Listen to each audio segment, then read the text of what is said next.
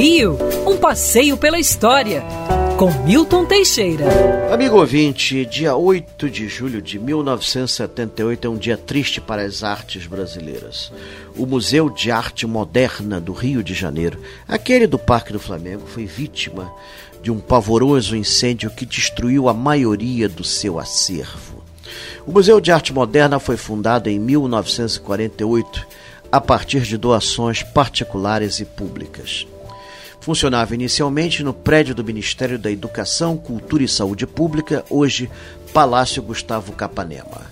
Em 1954 foram lançados os alicerces do prédio atual no Parque do Flamengo. Em 1957 foi inaugurado o primeiro trecho e somente em 1967 seria inaugurado o corpo principal do edifício. O arquiteto Afonso Eduardo Ride não chegou a vê-lo pronto. Falecera em 1964. O Museu de Arte Moderna conglomerava obras de Matisse, Picasso, Salvador Dali e outros grandes mestres, além do melhor da pintura nacional, Portinari, Djanira, uh, de Cavalcante, Guignard, Pansetti e outros. O museu estava sendo dirigido eh, de uma forma bastante liberal e moderna, discutível em alguns aspectos, e abria seu espaço para shows, festividades, celebrações.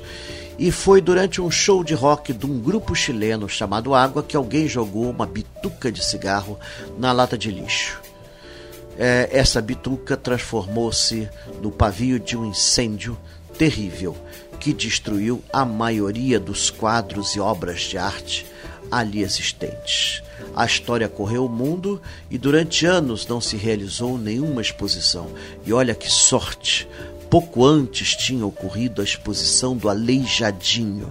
Esta já havia sido encerrada e as peças já tinham sido devolvidas aos colecionadores e museus. Mas estava sendo realizada a exposição do abstracionismo informal de Joaquim Torres Garcia, o maior artista do Uruguai, que assim perdeu a maioria de seu acervo nesse incêndio terrível. Uma perda para a cultura latino-americana de porte inimaginável. Hoje o MAN renasceu graças a doações de particulares e em especial a de Gilberto Chateaubriand, que dotou o museu de 7 mil obras de arte. Quer ouvir essa coluna novamente? É só procurar nas plataformas de streaming de áudio. Conheça mais dos podcasts da Band News FM Rio.